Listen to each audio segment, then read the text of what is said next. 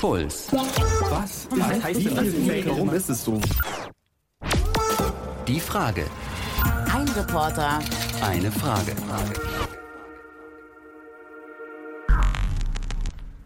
Also ich war mir ziemlich sicher, dass nach meinem Abitur, dass ich tot bin.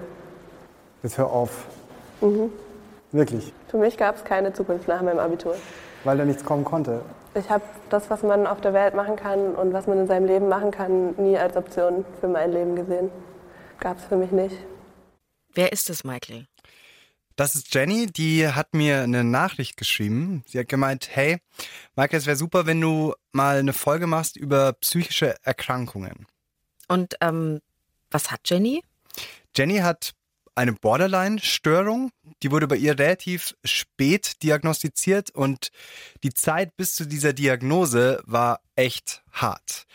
Also als ich das jetzt gerade jetzt wieder gehört habe, ähm, das war für mich einfach unvorstellbar. Sie hat mir gesagt, es gab Momente in ihrem Leben, da wollte sie nicht mehr, dass es weitergeht. Und wie geht's ihr jetzt?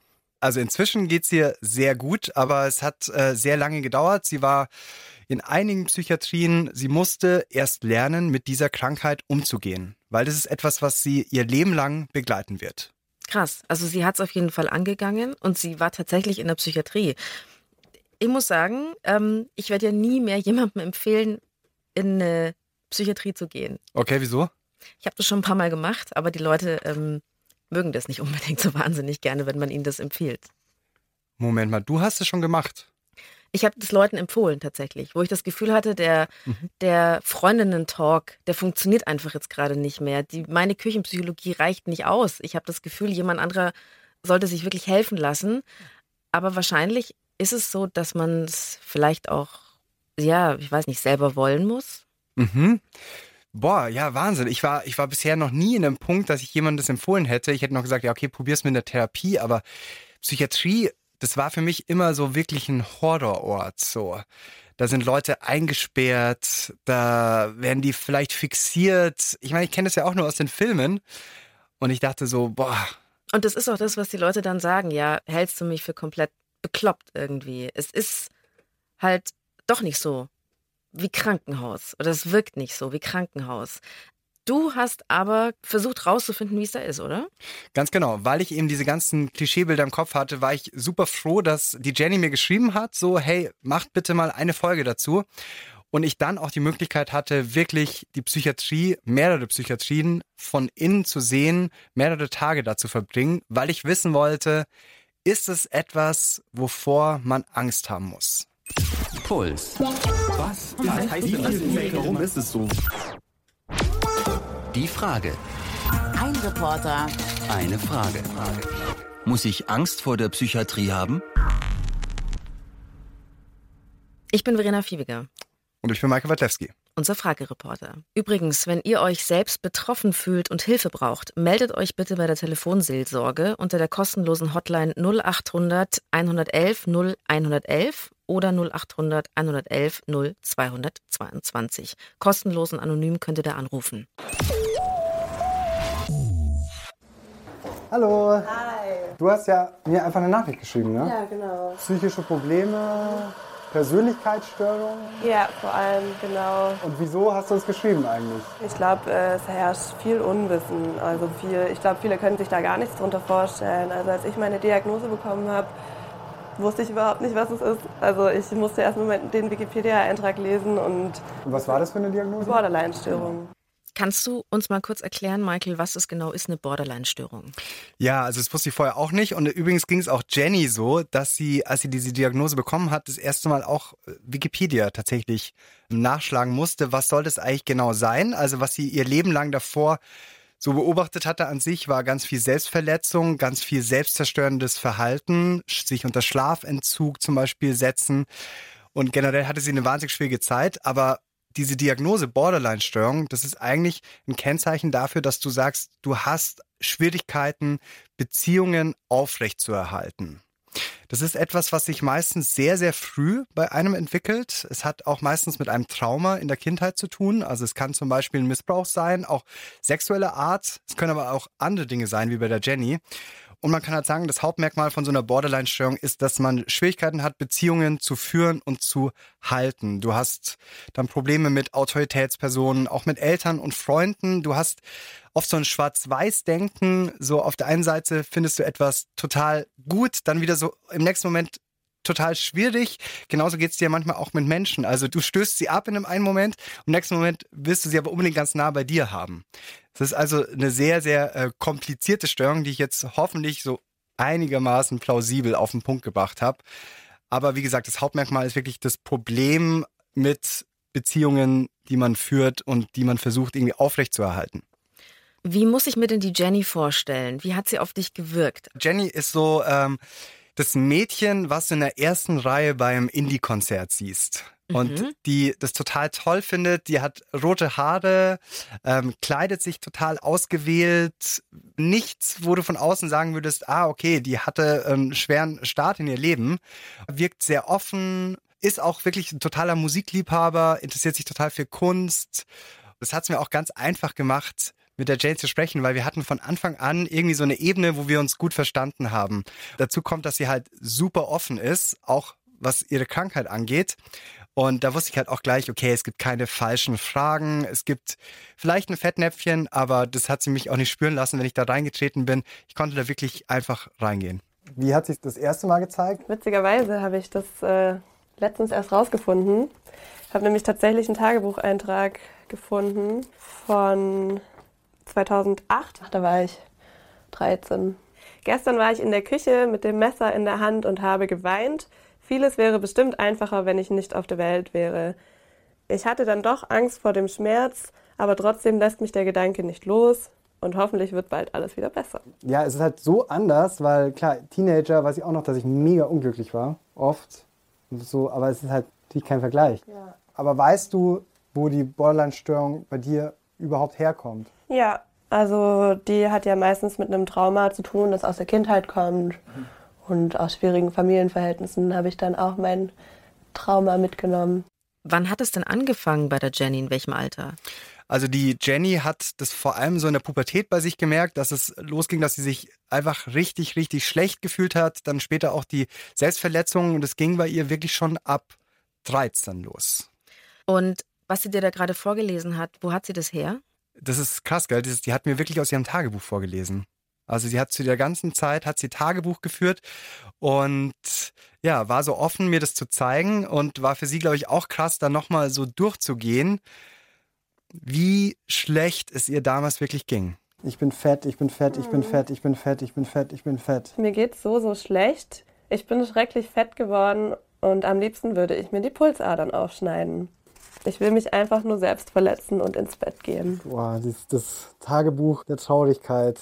Was bei der Jenny wirklich zusammenkam, war halt ganz viele Sachen, die sie gemacht hat, um ihren Körper so fast schon zu äh, zerstören, ja. Also ihre Lage war lange so aussichtslos und hilflos, dass sie halt versucht hat, das zu kompensieren. Und da gibt's oft so eine lange Liste, die man macht als Borderliner. Also sich selbst verletzen ist das eine, aber nur weil du dich selbst verletzt, heißt es ja nicht, dass du Borderliner bist. Da kommen bei der Jane noch viele andere Sachen dazu, wie zum Beispiel Schlafentzug, andere hauen sich Körperteile gegen die Wand, andere hören auf zu essen. Also es ist wirklich Komplex und oft ist das Ziel halt einfach etwas zu kompensieren, indem du es gegen dich selbst richtest.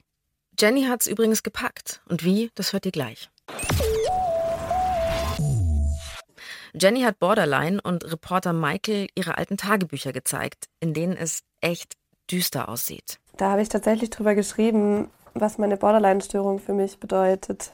Angst, unbegründete Ängste, die immer da sind, oberste Stelle Verlust. Lasst mich nicht allein, bitte lasst mich nicht allein in meinem Kopf.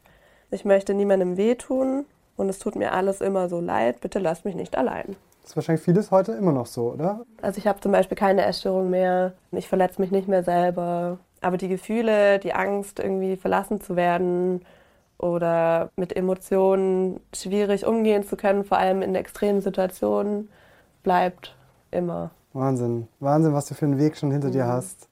Wie hat Jenny es denn geschafft, ihren Selbsthass zu überwinden? Also wie, wie ging dieser Weg los? Also das ist auf jeden Fall ein sehr, sehr langer Weg und es gab so einen Punkt bei ihr, da war sie 16 und da hat sie sich entschieden, in eine Klinik zu gehen und sagt auch jetzt, das hat sie gerettet. Also mal rauskommen aus dieser Gewohnheit, weil selbst verletzen, ist im Endeffekt für sie eine Gewohnheit gewesen. Und da musste einfach so ein ja ein Cut passieren. Sie musste da mal raus aus dem Alltag auch und in der Klinik hatte sie so ein geschütztes Umfeld. Sie hatte Betreuer und Therapeuten und hat da viele Therapien gemacht und es hat ihr einfach wahnsinnig gut getan. Da war sie auch sechs Monate und genau, hatte danach aber immer wieder Rückfälle, musste in Psychiatrien, zum Teil auch in geschlossene.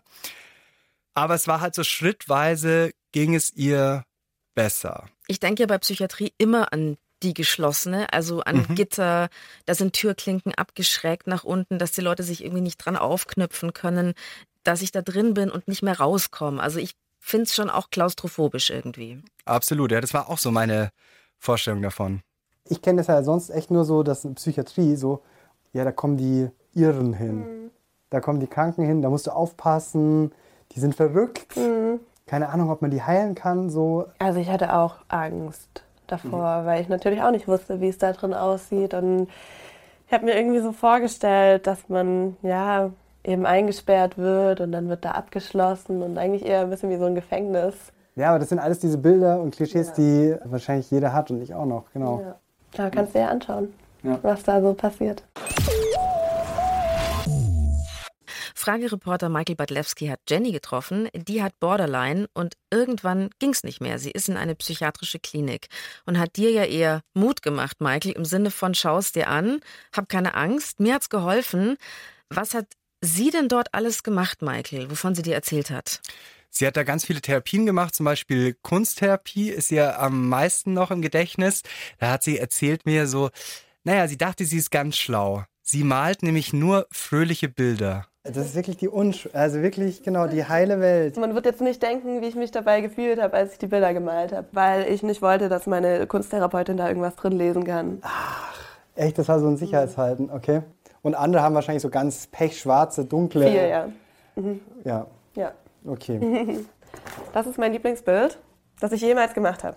Der Gedankenapparat, eine Leidensgeschichte. True Story.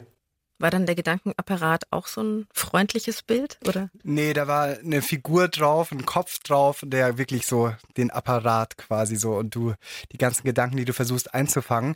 Aber Jenny hat mir da gerade ihre Kunstmappe gezeigt, weil sie sich nämlich für ein Bühnenbildstudium bewirbt und da hat sie natürlich noch ganz viele andere Sachen. Es gibt ja nicht nur die Klinikzeit von der Jenny, sondern sie macht auch Partys und ist auch echt outgoing und feiert viel. Und da sind dann auch Bilder davon drin, auch so Fotoprojekte. Krass, sie hat ihre Klinikbilder auch mit in ihre Kunstbewerbungsmappe gepackt. Finde ich auch ganz schön mutig. Absolut. Sie sagt halt auch, das ist ein Teil von mir und das nimmt sie auch aus dieser Zeit mit, eben diese Zeichnungen und die gehören zu ihr. Michael hat Jenny quasi auf ihrem Weg zur Mappenabgabe, also diesem Moment, der ihr wahnsinnig wichtig war, begleitet. Und wenn ihr Lust habt, euch den anzuschauen, dann geht auf YouTube und im Frage-Channel könnt ihr dann das Video angucken. Wie war das eigentlich für dich, Michael, mit jemandem konfrontiert zu sein, der ernsthaft mit dem Gedanken gespielt hat, sich umzubringen? Das war schrecklich, wirklich. Ich wusste da gar nicht in dem Moment, was ich sagen sollte, weil das so weit weg ist aus meinem Leben. Ich habe diesen Satz noch nie gehört. Ich war noch nie damit konfrontiert. Und ich fand es einfach nur traurig. Aber ich, ja, ich kann mir das einfach nicht vorstellen, dass jemand an diesem Punkt ist. Dass er es wirklich nicht mehr möchte.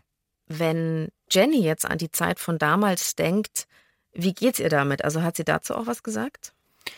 Also sie weiß halt, wie dieser Moment ist, wenn du es eigentlich nicht mehr möchtest.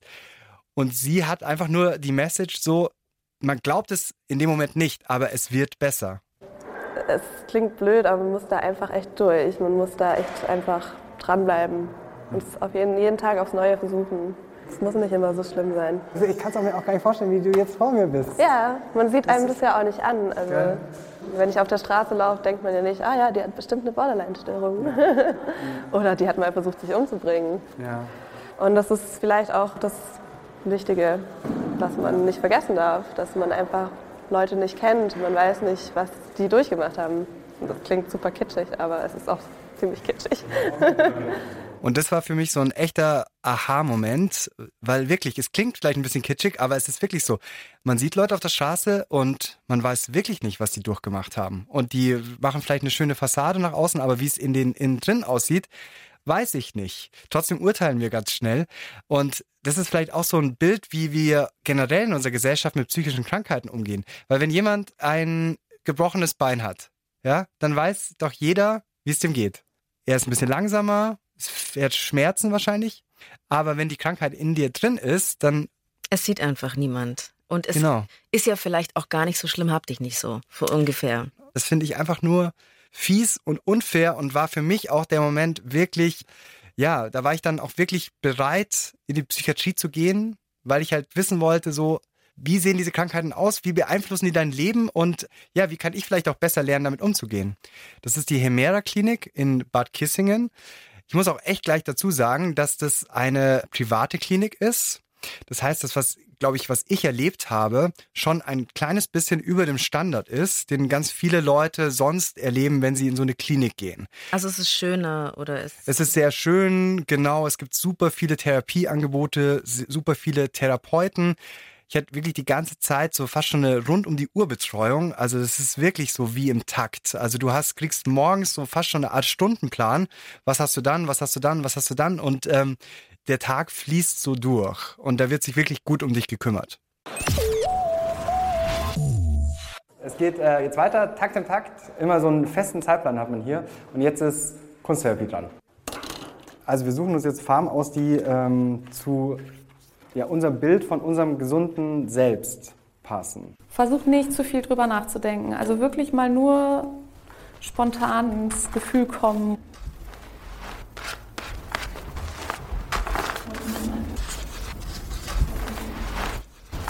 Könntest du ein bisschen in dich reinreichen? Für mich ist es so irgendwie so ein äh, Schiff geworden oder so ein Segel. So ein bisschen. Wofür könnte das denn stehen für dich? Tja, das ist wahrscheinlich für Freiheit, gell? Du hast auch in der Psychiatrie gemalt, so wie Jenny. Ja. War Malen auch Teil in der Therapie da. Absolut. Habe ich auch gemacht. Äh, Wollte es mal ausprobieren. Ähm, und ja, ist ja auch so ein Klischee, gell? Da kommst du in die Psychiatrie, dann malst halt mal ein bisschen so. Aber selbst so ein kleiner Trick, mal, wenn dir die Therapeutin sagt, mal einfach mal, ohne an irgendwas groß zu denken, schau einfach, was aus dir rauskommt. Kam halt bei mir ein Schiff raus. Was auch immer das bedeuten soll. Aber ähm, ja, das war trotzdem schön. Tatsächlich. Es war einfach, ähm, das ist einfach eine kleine Auseinandersetzung, die ich sonst nie privat machen würde, wenn ich nach Hause komme und denke mir so, ach, was mache ich jetzt? Nee, aber da in so einem Setting macht es schon Sinn. Kann ich mir bei dir auch gut vorstellen, dass du nicht nach Hause gehst und erstmal eine Stunde grübelst, weil Ja. du bist nicht so, Michael. Du bist eher so der positive Typ, Ja. der den Tag angeht und Dinge tut. Ist einfach so. So ist es. Aber trotzdem war es für mich, auch wenn es sich am Anfang vielleicht wie ein Klischee anfühlt, dieses Malen, lehrreich. Aber nochmal von vorne jetzt. Du wolltest wissen, wie es da ist und du bist da ja für zwei Tage hingegangen in eine offene Psychiatrie, beziehungsweise wie das ein Reporter eben macht. Du hast gefragt, kann ich vorbeikommen? Darf ich im besten Fall ein bisschen bleiben? Die haben sich tatsächlich bei der Anfrage, haben die sich anscheinend kaputt gelacht, als es nämlich hieß, dass ich da auch übernachten möchte. Wirklich, fanden sie das so lustig? Ja, das fanden die so, was? Das hatten wir ja noch nie. Aber für mich war das schon wichtig, dass ich da quasi echt da so wirklich äh, zwei komplette Tage mitnehme und nicht so der Reporter bin, der dann, ähm, ja, genau, so mal ein bisschen da ist und dann wieder in ein Hotelzimmer, ein warmes geht, sondern dass ich da wirklich bin. Ich lasse mich einweisen jetzt. Für zwei Tage. Also ich habe wirklich keine Ahnung, was in der Psychiatrie passiert. Lauter Klischees im Kopf, dass hier auch niemand freiwillig sein möchte. Hallo, ich bin Michael. Ich begleite dich jetzt bei der Aufnahme. Dein Zimmer ist auf der rechten Seite. Okay. Das ist dein Bereich, das ist dein Bett. Diese Box ist dafür da, Sachen reinzutun, die du hier auf dem Zimmer nicht haben darfst, aus verschiedenen Gründen. Wie zum Beispiel Lebensmittel und Süßigkeiten jeglicher Art dürfen nicht auf dem Zimmer gehabt werden, weil wir auch Patienten mit Essstörung haben. Internetfähige Medien auch. Alle scharfen und spitzen Gegenstände rein, wie zum Beispiel der Rasierer, die Nagelschere, die Pinzette. Nichts Spitzes. Okay, Also es ist, ist vielleicht von Räumlichkeiten wie ein Hotel, aber es ist, fühlt sich auf jeden Fall anders an gerade. es fühlt sich anders an, ne? ich glaube schon. Ne? Ähm, ja, man gibt so ein bisschen was ab von sich. So was, äh, wo ich jetzt sage, das gehört eigentlich so zu mir, muss ich mich erst dran gewöhnen. Du kommst da an und es ist wie im Knast. Du musst erstmal Sachen abgeben. Ja, tatsächlich, genau. Also du musst Sachen abgeben und fühlt sich am Anfang vielleicht ein bisschen komisch an, aber gibt schon Sinn, wenn man weiß, wer da alles ist. Also du solltest definitiv keine spitzen Gegenstände da haben. Essen ist da auch ein Thema. Ähm, nee, solltest du auch nicht mitnehmen. Und generell geht es darum, dass halt jeder so auf dem gleichen Stand ist. Dass nicht der eine dieses super Handy die ganze Zeit mit sich rumträgt und die ganze Zeit eh gedanklich bei Facebook oder Snapchat ist, sondern dass halt jeder da wirklich so ähm, sich fokussieren kann auf die Therapien. Weißt du noch, was du als allererstes gemacht hast, nachdem du dann mal auf dem Zimmer so deine Sachen abgegeben hast und so? Die Sachen wurden mir abgenommen und dann hieß es auch gleich, okay, jetzt musst du runter und jetzt, ähm, genau, wollen wir eigentlich erstmal wissen, wer du bist. Was wollen Sie wissen? Ja, also in echt würde ich jetzt eben fragen, worum geht es und ähm, dann, je nachdem, da sieht man auch nochmal, wie hoch ist der Mitteilungsdruck. Da muss man sich die Leute erstmal so ein bisschen ausreden lassen auch. Dann kommt von mir so eine Frage, gab es oder gibt es eine Phase in deinem Leben, wo du ganz ernsthaft nicht mehr leben wolltest? Das heißt, ich muss den Eindruck haben, wenn jemand sagt, ich mache nichts, ich tue mir nichts an, das muss ich glauben. Und wenn nicht, also ich habe äh, jetzt in den fünf Jahren auch bestimmt drei, vier Leute mal verlegt. Mitten in der Nacht, wenn es sein muss. Weil es Versuche gab. Nee, weil die mir einfach gesagt haben, ich kann für nichts mehr garantieren. Sobald ihr mich aus den Augen lasst, kann ich für nichts mehr garantieren. Da saß ich dann bei Wolfgang Daimel, das ist einer der leitenden Psychologen dort. Ja, und da ist mir erstmal echt so die Kinnlade runtergefallen, weil das ist eine offene Psychiatrie für vor allem junge Patienten. Und es wirkt alles da, wenn du reinkommst und so, wirkt alles so harmlos. Dann sagt er dir aber, hey, wenn hier jemand sein möchte, dann muss ich überhaupt sicherstellen, dass er sich nicht was antut. Und da habe ich gemerkt, dass er ganz viel auf der Oberfläche erstmal so unschuldig wirkt, auch die Patienten, aber im Inneren sieht es halt ganz anders aus. Also von wegen Kuraufenthalt, eine Psychiatrie, da geht's ans Eingemachte. Fragereporter Michael hat sich in die offene Psychiatrie begeben. Zwei Tage war er dort Mhm. und hat dort Leute getroffen, die da nicht nur zwei Tage sind, sondern schon ein bisschen länger. Wen hast du da kennengelernt? Ich habe zum Beispiel die Linda kennengelernt, die ist schon seit mehreren Monaten da und sie ist da wegen einer Essstörung. Also man fühlt sich nicht wirklich eingesperrt, aber man fühlt sich irgendwie, weiß ich nicht, nicht mehr so als richtige Person oder so, die frei bestimmen kann, wohin sie geht. Und das vergleichst du dem, wie du hierher gekommen bist? Geht es dir jetzt besser? Ja, also äh, auf jeden Fall. Also am Anfang war es, ähm, wie sagt man das, also dass ich wirklich eher nicht mehr leben will, als jetzt weiterzumachen. Ja, und ähm, dass es mir eigentlich egal wäre, wenn jetzt mein Körper kaputt geht. Ja, das war mir nicht mehr wichtig. Also der Körper geht ja wirklich kaputt. Also egal, ob man jetzt Haarausfall kriegt oder irgendwie sich wund legt. Ähm, das ist halt halt alles egal irgendwie. Aber jetzt baue ich so langsam wieder so Ziele auf und ja, möchte jetzt auf keinen Fall mehr dahin, wo ich war. Traurig zu hören, also Linda ist noch äh, recht jung, ist 18 Jahre alt, zierlich, hat äh, so mittellange braune Haare und ist sehr hübsch, wenn ich das so sagen darf. Darfst du. Und wir waren da gerade im Park und wenn du in der offenen Psychiatrie da in den Park rein möchtest, dann musst du dich auch erstmal austragen. Also es gibt da so eine Liste, wo du sagen musst, hey, so, ich gehe jetzt übrigens raus und du hast auch nur eine bestimmte Zeit überhaupt Ausgang am Tag. Also es ist nicht selbstverständlich, dass du so auch Zeit dann einfach so für dich zum Rausgehen hast. Ist es dann ein bisschen wie gute Führung? Da darf man dann länger raus? Oder? Nee, das gibt's glaube ich nicht. Also es gibt Aktivitäten, die draußen stattfinden, aber sonst ist es einfach für jeden quasi gibt's ein Zeitkontingent, wo du raus darfst. Also was mir jetzt bei Linda aufgefallen ist, ich finde es ganz toll, wie die ihre Krankheit so ganz klar auch in Worte fassen kann. Mhm. Das ist jetzt bei ihr schon auch ein Erfolg der Therapie, oder? Dass ihr das so klar ist, was eigentlich los ist. Ja, also die Therapeuten haben mir zumindest auch gesagt, dass es halt bei der Linda auf jeden Fall man merkt, so wie ähm, das immer besser wird und dass, wie sie am Anfang hierher kam, dann war sie wirklich, ja, also ganz schüchtern und hat sich nicht so viel zugetraut und dass es wirklich ähm, bei ihr was bringt. Durftest du sie auch bei was begleiten? Ja, bei mehreren Sachen. Ich habe mit ihr gemeinsam Tanztherapie gemacht. Ich hab, äh, durfte sie auch begleiten bei etwas, was äh, für sie, glaube ich, sehr, sehr intim war. Tatsächlich beim Mittagessen, wo sie ja erst wieder neu lernen musste, sich Essen zu holen. Du musst den Schöpflöffel da voll machen. Da ist jemand, der dich dabei überwacht und begleitet und dir dabei auch hilft. Und das ist für die ein total krasser Moment, wieder zu lernen, sich selbst freiwillig Essen auf einen Teller zu tun. Weil sie Magersucht hat und das ja für sie einfach das Thema überhaupt ist. Ganz genau. Und es ist auch tatsächlich so, dass sie halt dann auch oft gewogen wird in der Klinik und sie darf diese Klinik erst wieder verlassen, wenn sie ein bestimmtes Gewicht erreicht hat und es wird auch dokumentiert, wie viel Gewicht sie zunimmt. Ich war aber mit der Linda auch ähm, bei was, also wusste ich am Anfang echt überhaupt nicht, was soll das denn werden? Und zwar war das so tiergestützte Pädagogik. Hat sie da mit, weiß ich nicht, mit Pferden, Pferde gestreichelt oder so? Ich weiß jetzt gar nicht, ob es in der Klinik auch so ein Pferdeangebot gab, aber ähm, da ging es um Hunde. Ha. Da dürft ihr jetzt ruhig laut werden. Amy, wie macht der Hund? Fein. Amy, komm.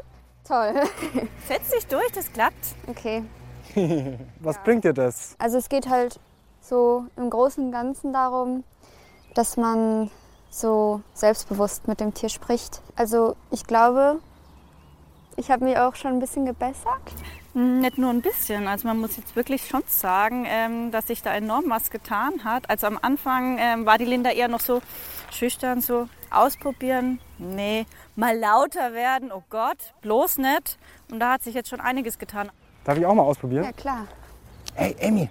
Oh, die arme Amy. Ähm, genau, man muss ja dazu sagen, ich habe es nicht so mit Hunden. Ich bin eher der Katzentyp, aber ich habe mir trotzdem alle Mühe gegeben. Aber die Amy musste echt ganz schön ähm, was aushalten. Und es war halt echt, am Anfang dachte ich so, das ist halt echt nur so Tiertherapie. Okay, du streichelst so ein bisschen Hunde und äh, knuddelst ein bisschen. Aber nee, das hat schon echt seinen Sinn. Also du musst halt lernen, dich durchzusetzen. Strenger. Strenger, echt? Ah ja. Amy, hierher. Nein. Amy, hier. Amy, sitz. Amy, hopp, hopp. Jawohl. So ist fein. Mhm. Auf was für einem Weg bist du? Auf dem richtigen. ja, glaube ich schon. Ja, fühlt sich auch so an. Was ich auf jeden Fall mitnehmen möchte ist, oder was ich noch gar nicht habe, sondern hier erstmal noch lernen muss, ist, dass man auf jeden Fall selbstbewusster wird. Ich möchte halt auch wieder, dass man sich einfach nicht so selber hasst, also so sich so annehmen kann, wie man ist, weil das ist halt das Schlimmste, finde ich. Ich finde es so traurig, dass du sagst, dass du dich selber hasst. So. Ja. Aber es geht quasi nicht, genau. Du selbst musst es erst selber verstehen. Genau. Und gerade ist es halt noch nicht so weit, dass ich jetzt sagen könnte, ja, jetzt wäre es fertig. Ich muss ja sagen, ich kann Linda an vielen Stellen total verstehen. Also Mhm. ich habe wirklich gefühlt meine halbe Schulzeit mit Selbsthass verbracht. Nicht so krass wie sie natürlich. Ja, ich musste nicht in die Psychiatrie, aber wenn ich mir vorstelle, es wäre noch schlimmer gewesen, umso größeren Respekt, dass sie sich Hilfe gesucht hat und dass sie dir auch einen Einblick gibt und dich da bei der Therapie dabei sein lässt. Ich glaube, sie hat auch äh, eine Weile überlegt, ob sie das überhaupt machen möchte, weil es ist ja leider immer noch so, dass du trotzdem einen, oft einen Stempel hast, so ungefähr, ah ja, die war in der Psychiatrie, okay, vielleicht nicht ganz geheuer. Und da finde ich es halt umso toller, dass sie halt offen einfach mit mir gesprochen hat. Aber umso länger ich in der Psychiatrie war, da habe ich auch an mir selbst was gemerkt, nämlich ich war ja an so vielen Therapien einfach dabei. Und es ist schon auch krass, immer diese Auseinandersetzung mit dir selbst. Also ich habe dann zum Teil gemerkt, dass ich irgendwie total verhaltensunsicher wurde, weil ich mir auf einmal so viel Gedanken darüber gemacht habe, so, ah, wieso habe ich das jetzt gesagt? Oh, wie kommt denn das jetzt rüber? War das irgendwie, ähm, kann man das negativ verstehen? Und genau, das war eine ganz ungewohnte Situation. Und ich glaube, wenn man da ganz lang drin ist, dann muss man damit echt erstmal klarkommen. Und das habe ich dann auch mal dem Musiktherapeuten, dem Stefan Schell, gesagt. Klar, also das ist was verdammt anstrengendes, sich ständig so mit seinen eigenen Themen auseinanderzusetzen und äh, irgendwann brauchst du auch mal ein Stück Pause.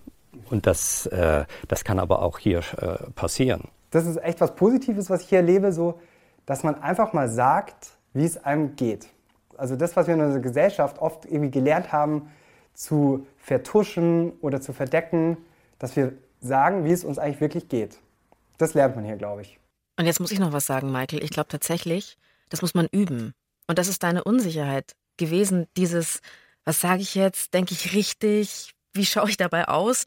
Und wenn man das, glaube ich, regelmäßig übt, über sich und seine Gefühle zu sprechen, das ist wie so ein Training, wie Referat halten vielleicht auch. Das hat auch, glaube ich, was Heilsames, wenn man es dann wirklich mal durchzieht. Weil ich meine, hey, wie ist es denn bei uns? Wenn ich dich frage, wie geht's dir? Ich sage ja meistens immer passt und dann sind alle Leute so, was passt nur, bist du schlecht drauf? Ja, ich bin halt ehrlich. Aber eigentlich ist erwartet zu sagen, hey, mir geht's saugut. Bei mir, mein Leben läuft. Genau, und das ist aber wirklich ein Punkt, der funktioniert in der Psychiatrie überhaupt nicht. Denk zurück an die Jenny, die ja auch versucht hat, so ganz fröhliche Bilder zu malen, um nicht ertappt zu werden, dass es eigentlich in ihr drin anders ausschaut. Und ja klar, ich meine, in der Psychiatrie musst du dich dann auch nicht mehr verstellen. Macht ja auch keinen Sinn. Jeder weiß, dass du hier bist, weil du eine Krankheit hast, weil du ein Problem hast.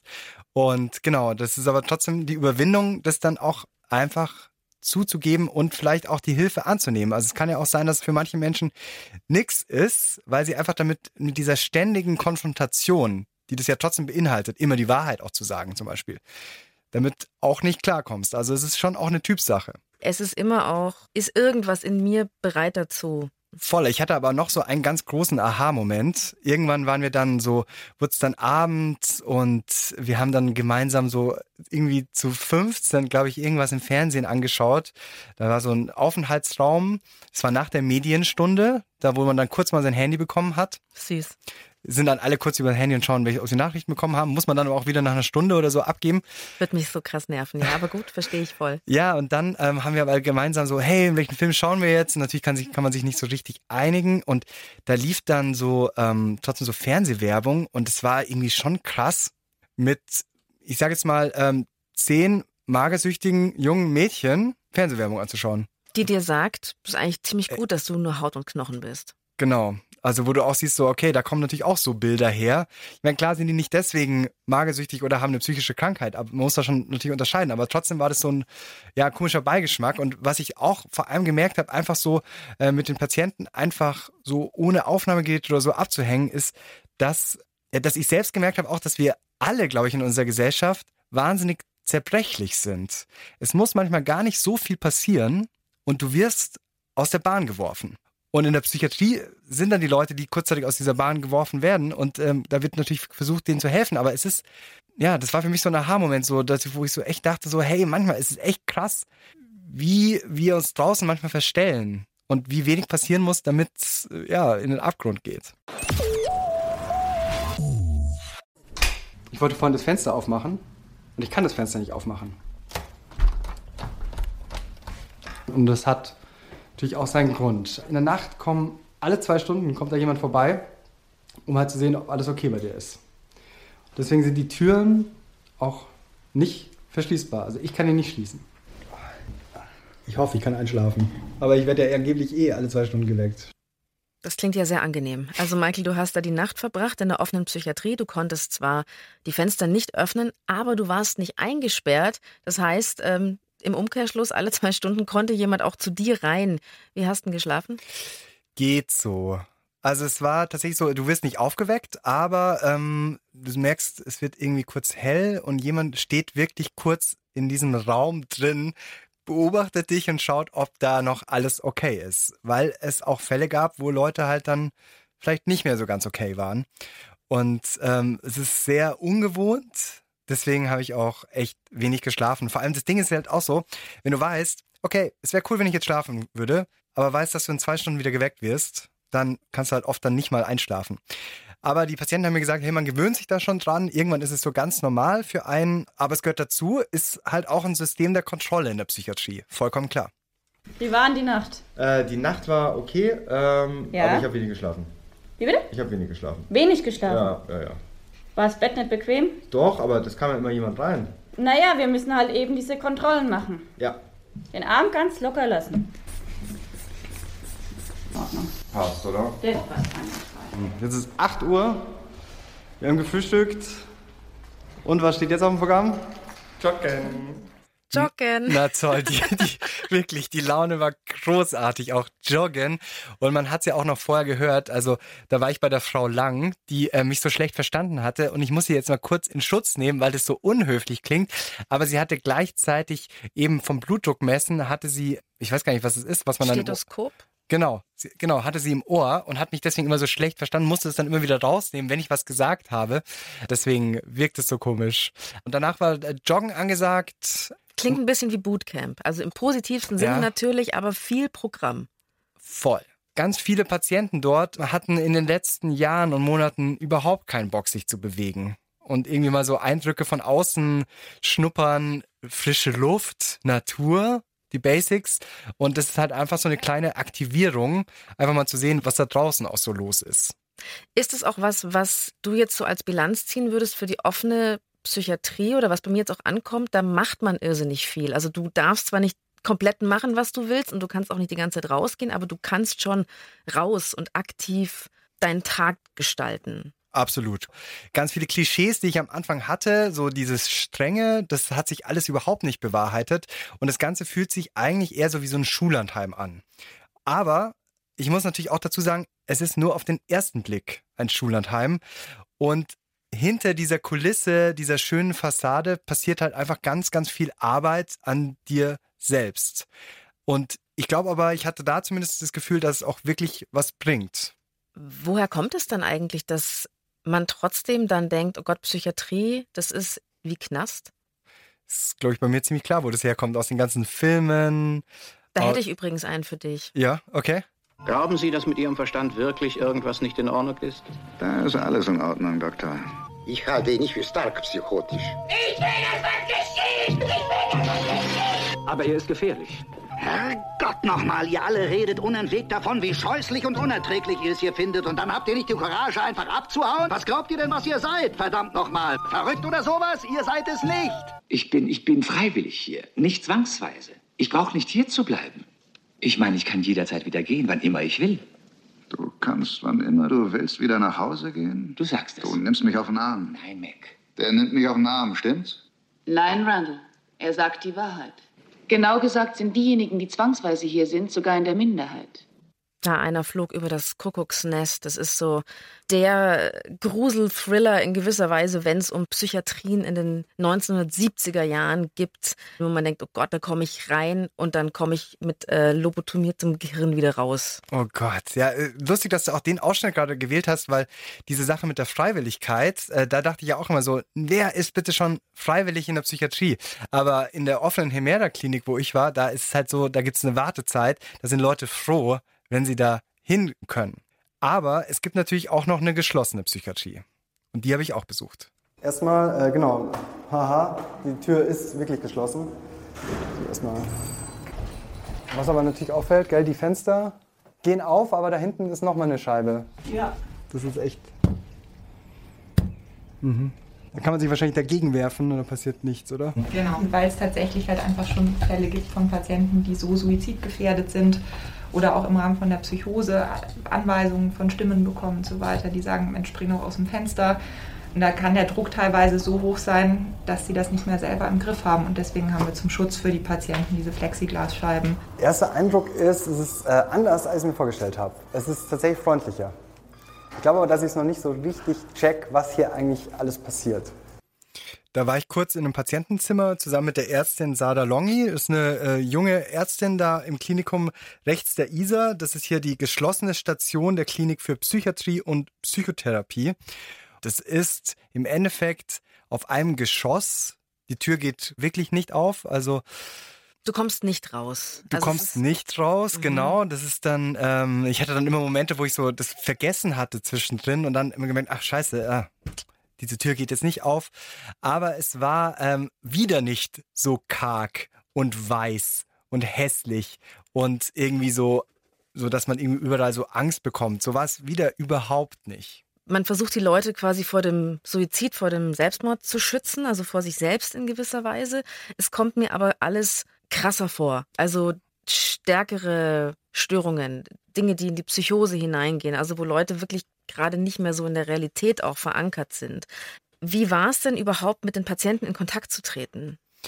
Also es war halt so, dass ich mich erstmal vor allem wirklich vorgestellt habe, wer ich bin, was meine Frage ist, was ich rausfinden möchte.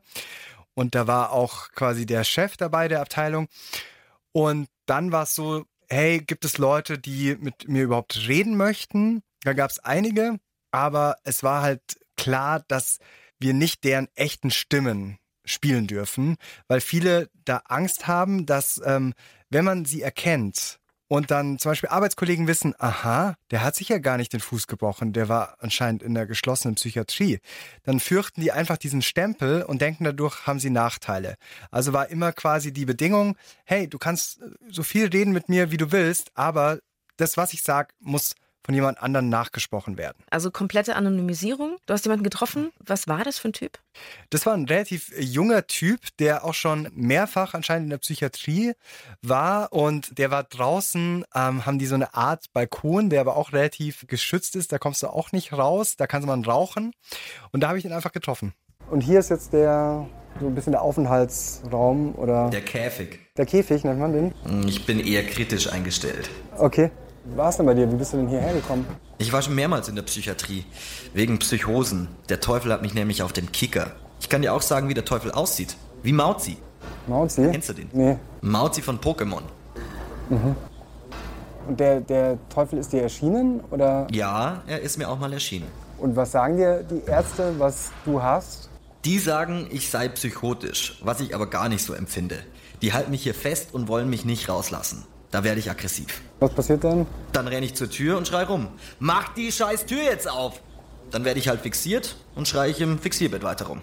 Da wusste ich dann auch erstmal überhaupt nicht, was ich darauf sagen soll. Ähm, genau, relativ schwierig. Also A, was äh, kann ich dem glauben? B, wollte ich nicht derjenige sein, der, was, echt, du siehst den Teufel, du kannst mir den beschreiben, das ist doch Quatsch. Wollte ich ihm natürlich auch nicht sagen, fänd, hätte ich anmaßend gefunden.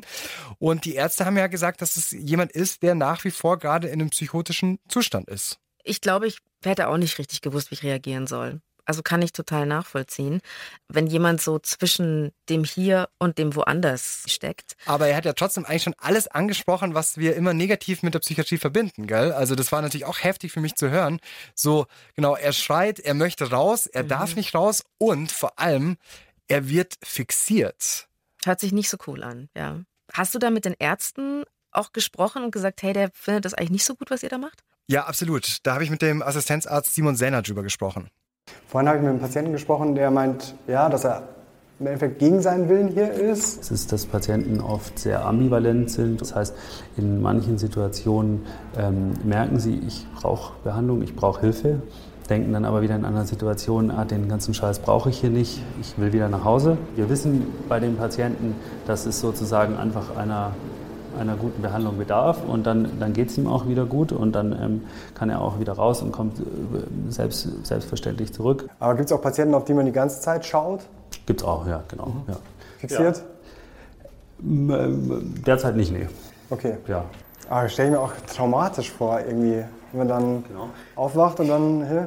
In dem Moment ist es so, dass es halt einfach nicht anders geht. Also wir tun all, alles möglich, also alles uns Mögliche, damit es überhaupt nicht zur Fixierung kommt. Wenn wir beim Punkt Fixierung sind, dann ist das etwas, wo ich erstmal sage, das finde ich unmenschlich. Jemanden so, ja, zu fixieren, dass er sich dann nicht mehr bewegen kann, damit er so ungefähr Ruhe gibt. Aber es ist so, das hat mir der Arzt Simon Senner wieder gesagt, es gibt Fälle und keiner macht es gerne, da geht's nicht anders. Aber ich muss sagen, ich habe mir meine abschließende Meinung dazu noch nicht gebildet. Eine Ärztin dort hat mir auch gesagt, hey, die Leute, die hier sind, die brauchen tatsächlich erstmal Medikamente.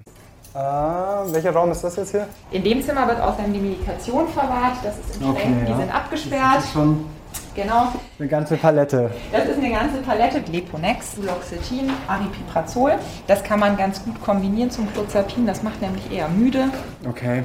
Und Aber das ist schon Wahnsinn, was da alles so mitschwingt dann, gell? Ja, und wie viel man dann auch nehmen muss. Also viele Patienten sind natürlich skeptisch und sagen, Mensch, das bügelt mich nieder und dann werde ich so müde und ihr stopft mich da mit Medis voll und das bringt mir alles gar nichts. Aber viele Patienten sind bei Aufnahme so krank, dass Psychotherapie noch keinen Sinn machen würde, weil sie die Inhalte vielleicht auch noch gar nicht erfassen können. Und oft Ja, sind die. Tabletten dann so die Basis dafür, dass man was anderes machen kann. Und trotzdem wäre so mein Gefühl, ach, es wäre doch viel schöner, wenn man dann irgendwie sagt, man braucht keine Medikamente, es gibt Hilfsangebote. Also das ist tatsächlich ein bisschen utopisch, weil was schon stimmt, es ist halt eine Stoffwechselerkrankung des Gehirns. Da weiß man, es ist zu viel Dopamin da, zum Beispiel in der Psychose, oder es fehlt das Serotonin. Und das kommt nicht einfach wieder, indem man mal zwei Wochen auf die Kanaren fährt. Wir haben schon jemanden gehört gerade, der das alles nicht so gut findet. Also einen Patienten, der sich eingesperrt fühlt, der gerade sich in so einer Psychose noch befindet. Hast du Leute getroffen, Michael, denen das anders geht in der geschlossenen? Ja, beim Mittagessen habe ich jemanden getroffen und das hat mich total überrascht. Das war nicht jemand, der seine Situation komplett klar sieht. Der weiß ganz genau, dass er jetzt wieder in einer Phase ist, wo es ihm schlechter geht und wo er sich Hilfe holen muss. Und er hat auch das richtige Umfeld dazu, das ihm sagt, hey, ich glaube, du solltest mal wieder in die Psychiatrie. Und wie lange bist du schon da? Seit einer Woche. Ich bin manisch-depressiv, habe das aber eigentlich ganz gut im Griff. Jetzt hatte ich extrem Stress im Job und bin wieder in eine Manie gerutscht. Zwei Nächte lang habe ich nicht mehr geschlafen. Meine Kumpels haben gleich gecheckt, was los war und mich hergebracht. Wow, das erste Mal? Nee, ich war schon mal hier. Das erste Mal wurde ich sogar zwangseingewiesen. Jetzt bin ich aber freiwillig hier. Wie ist es dann immer wieder in die Psychiatrie zu kommen? Naja, schön ist es nie. Erstmal ist die Freiheit weg. Die Tür ist zu und du kannst nicht einfach zum Supermarkt, wann du möchtest. Aber mir bringt das hier was. Ich bekomme auch Medikamente und habe meine wirren Gedanken wieder im Griff. Das war für mich total überraschend. Der geht freiwillig dahin, weil er merkt, er braucht jetzt Hilfe. Also total gut. Aber der hat auch gemeint, hey, was sagt er jetzt seinem Chef? Ich war ja bisher zum Glück nur im Krankenhaus, also ähm, Blinddarm, Ja. irgendwas mit den Ohren.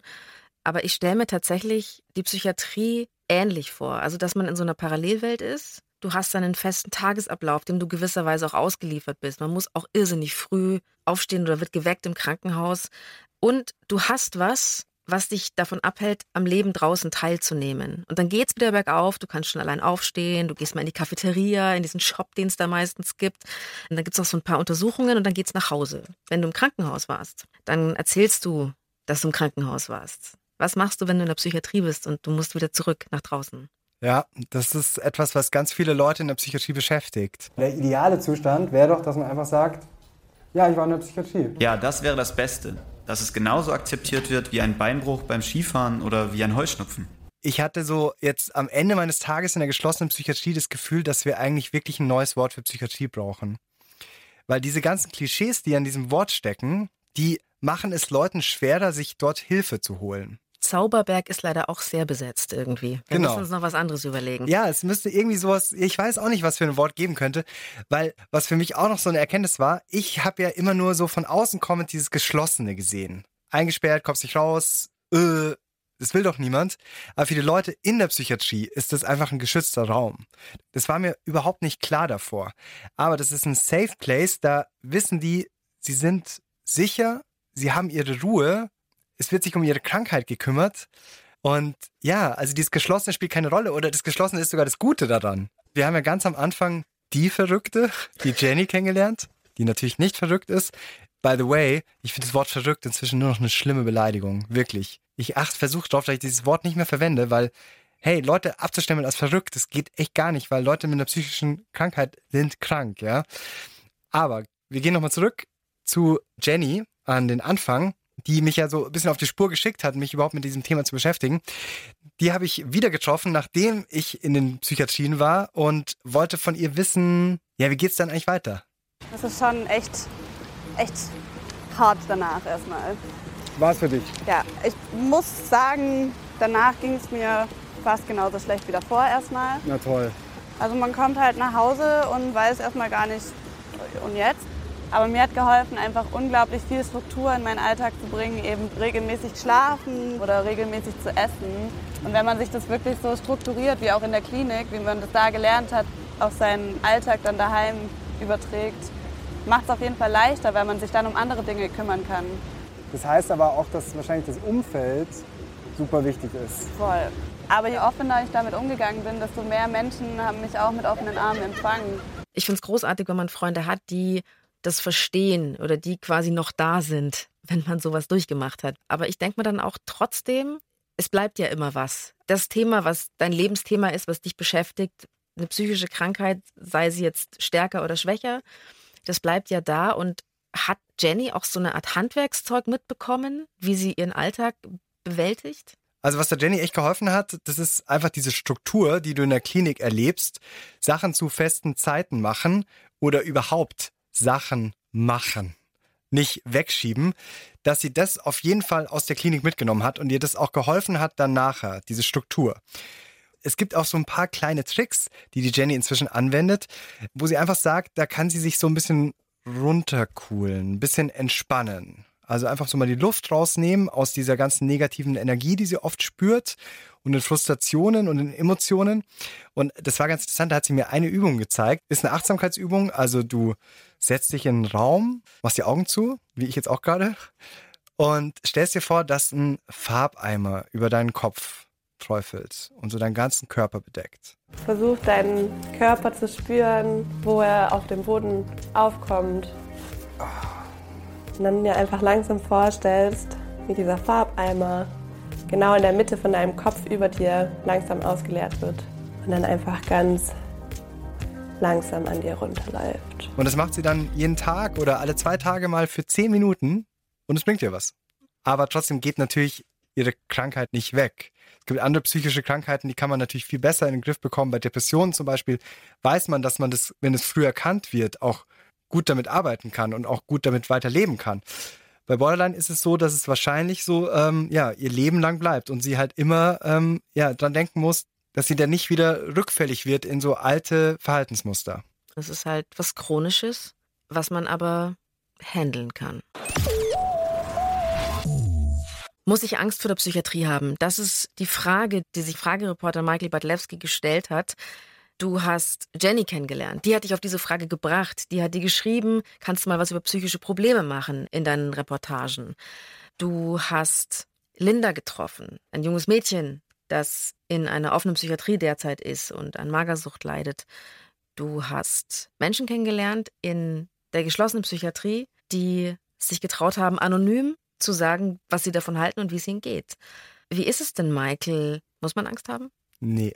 Ich würde echt sagen, nee. Ich glaube, das, was ich erlebt habe, ist eine sehr positive Variante davon, von Psychiatrien auch. Was ich so bei den Rückmeldungen gemerkt habe, auf die ähm, YouTube-Folgen, die es im Frage-YouTube-Channel gibt, da ist es auch so, dass jeder wirklich so eine andere Erfahrung gemacht hat von super scheiße bis, hey, die Psychiatrie hat mir mein Leben gerettet. Sonst wäre ich nicht mehr hier, wenn ich da nicht rechtzeitig reingegangen wäre. Also man muss auch ein Stück weit Glück haben, dass man die richtige Einrichtung findet und dass man dort halt auch, ja, ähm, das alles passt von den Therapeuten, dass man sich öffnen kann. Und ich glaube auch tatsächlich, wenn man schlechte Erfahrungen gemacht hat, also dass es auf jeden Fall ernst zu nehmen ist und wenn ich das Gefühl habe, ich komme mit demjenigen jetzt nicht klar, dass ich hoffentlich die Kraft finde und sage, dann suche ich mir jemand anderen. Wie wenn du ins Krankenhaus auch gehst und den Blinddarm rausschneiden lässt.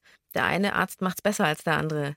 Und die Psychiatrie ist ja nichts anderes, als wenn sich jemand den Blinddarm rausoperieren lässt, nur eben bei einer psychischen Krankheit. Das ist halt auch, muss auch mal klar sein. Und es ist halt einfach so ungerecht, dann irgendwann so, ja, aber sollen sich dann Leute mit psychischen Krankheiten verstecken? Nee.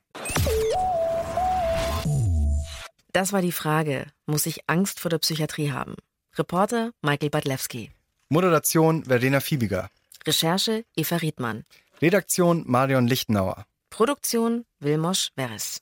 Online Hadi Funk. Damit ihr keine Frage mehr verpasst, youtube.com slash die Frage ist der Ort, an dem ihr Fragereporter Michael auf der Suche nach Antworten immer begleiten könnt. Und natürlich beim Podcast-Dealer eures Vertrauens, wenn ihr die Frage als Podcast abonniert. Und ich wollte nochmal ein großes Dankeschön dalassen an Jenny, an Linda, an alle Therapeuten, an Ärzte, mit denen ich sprechen konnte. Ihr habt es mir echt einfach gemacht, über ein Thema mehr zu erfahren, über das ich am Anfang wirklich wenig Ahnung hatte. Puls. Die Frage. Wenn euch dieser Podcast gefallen hat, dann gefällt euch vielleicht auch Puls Spezial. Ach du liebes Business, was die Zukunft mit unserer Arbeit anstellt. Ja, es gibt die Horrorvision äh, und es gibt eine ganz positive Vision. Und wir sollten vieles dafür tun, damit die positive Vision eintritt. Arbeit ist auch nicht mehr das, was sie mal war. Jobs werden automatisiert, optimiert, digitalisiert. Was sich allein innerhalb von zehn Jahren in der Vergangenheit jetzt schon entwickelt hat, das hätte sich auch kaum jemand träumen lassen.